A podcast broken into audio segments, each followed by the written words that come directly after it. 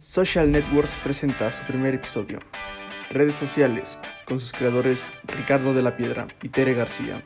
Acompáñanos a descubrir todo sobre las redes sociales.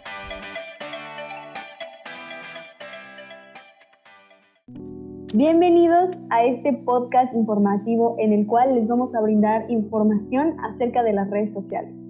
Yo soy María Teresa Rodríguez García, administradora en redes, y me acompaña Ricardo de la Piedra Rosales, gerente de telecomunicaciones. ¿Cómo te encuentras, Ricardo?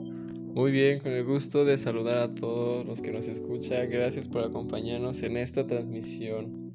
Y bueno, el tema de hoy serán las redes sociales. Muchos saben, las redes sociales son plataformas digitales formadas por comunidades de individuos con intereses en común puede ser amistades, familiares, entre otros.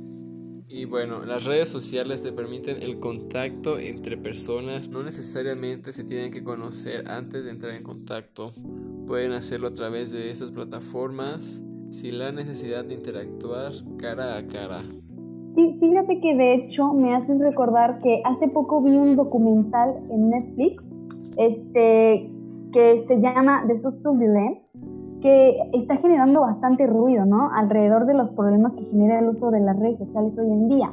Y es verdad que el porcentaje en sí no está siendo eh, con el mayor rigor y esto, esto te hace sospechar que haya algún interés detrás de todo esto. De cualquier manera, creo que es una buenísima excusa para hablar acerca de este tema que a todos nos concierne de, de, alguna manera y nos preocupa desde hace tiempo, porque no es desde hace poco que se está dando esto, sino de ya tiene tiempo, pero la intensidad que lo está teniendo hoy en día es muchísimo más que hace poco.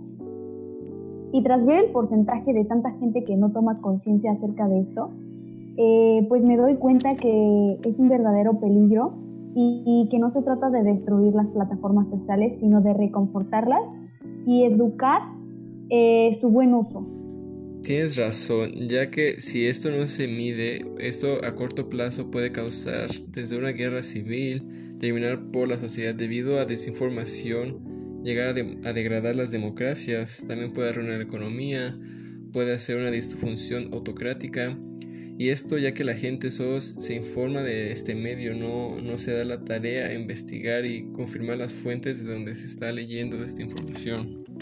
Exacto, y como un buen punto de partida, este, uno de los consejos que de verdad yo doy es que reducir el ruido, ¿no? Y con esto pues me refiero a que desactiven las notificaciones, desinstalen apps que no son necesarias y que te quiten mucho tiempo y que las recomendaciones de contenido no les hagas caso, o sea, las que te recomienda la aplicación, que las ignoremos totalmente. Y como bien sabemos, las empresas de telefonía tienen millones de datos sensibles, ¿no? Pero tienen leyes que aseguran que no las venderán, pero casi no hay leyes para las empresas digitales, ¿sabes? No hay como algo que las rija.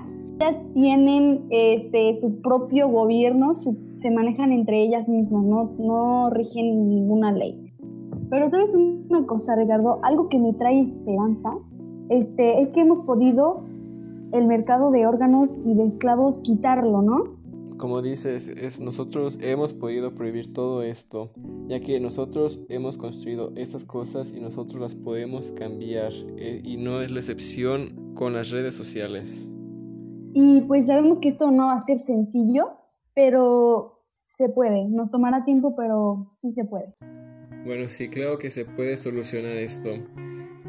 Para cambiar de tema, ¿qué te parece si ahora contamos algunas historias personales que nos han pasado mientras estamos eh, navegando por estas redes sociales?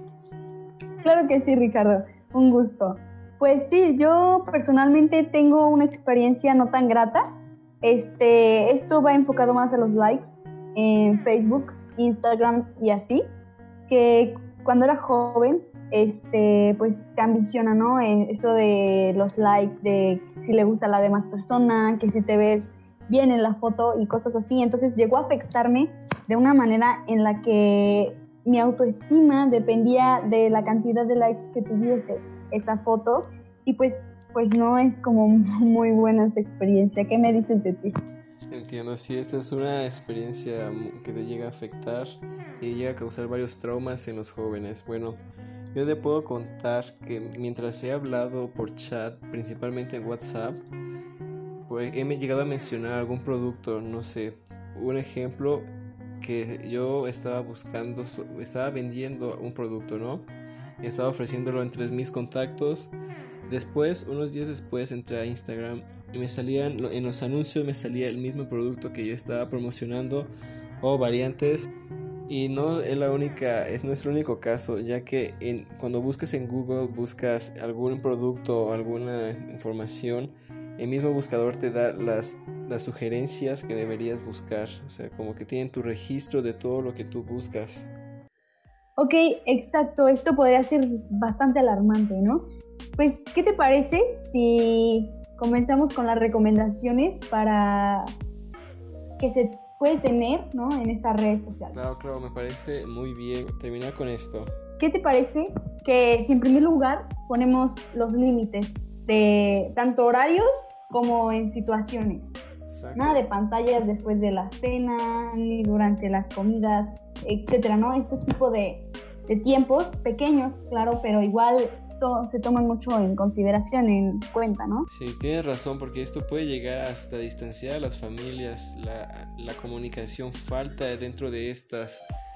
Y esto también es un problema ya que los jóvenes llegan a buscar la atención con otras personas dentro de estas redes sociales y justo eh, surgen de ahí los problemas como hemos comentado en, este, en estos minutos que estamos de charla.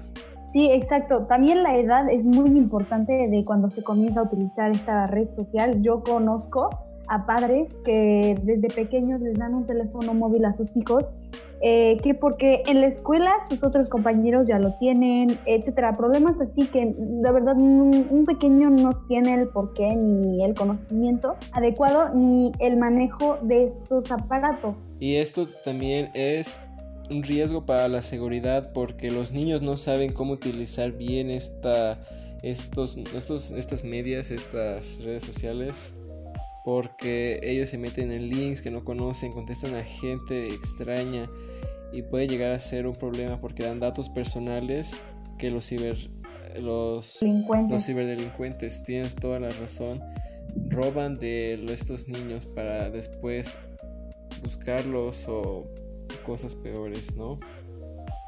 Le roban la información que ellos ponen según para sus amigos o así y de verdad no saben cómo se están exponiendo ellos mismos. Y no solo llega a ser un riesgo para los niños, porque los adultos también llegan a creerse estas informaciones que circulan por Facebook, estas fake news como se llegan a conocer. Por ejemplo, el coronavirus. Hay muchas noticias falsas que, están que han surgido del coronavirus. Desde el inicio de la pandemia, que se va a durar tanto tiempo, o que las vacunas te, te van a inyectar chips exacto, exacto, y no se percatan de dónde leen la información y la forma en la que lo leen porque no, no buscan más allá y se quedan solamente con eso. Es por eso que se propagan muchas noticias falsas que pues son verdaderamente nada que ver con lo que está pasando. Sí, también llegan a ser peligrosas porque las difunden. Ellos no solo se quedan con esa información, sino que la difunden, se la pasan que a su amiga, que a la vecina y esto es un problema porque la gente llega a hacer manifestaciones que no tienen un motivo, son manifestaciones que solo causan daños a la, a la vía pública o a las otras personas, ¿no? Así que deben de cuidarse de toda esta falsa información y busquen las fuentes, fuentes confiables, no lean de páginas que ven de, que no tienen un respaldo, lean noticias que tengan preferentemente la OMS, ¿no? como principal fuente de información. Sí, o gobiernos, las páginas del gobierno que te informa. Muy bien, hemos llegado al final del episodio, gracias por acompañarnos. Pero antes de terminarlo, quiero compartirles una frase. Trabaja en el mundo invisible al menos tan duro como lo haces en el visible. Rumi. Ok, con esa frase finalizamos Tere, gracias por acompañarme en este episodio. Un gusto estar contigo grabando. No, al contrario, el gusto es mío. Y hasta la próxima. Nos vemos en el siguiente episodio. Chao.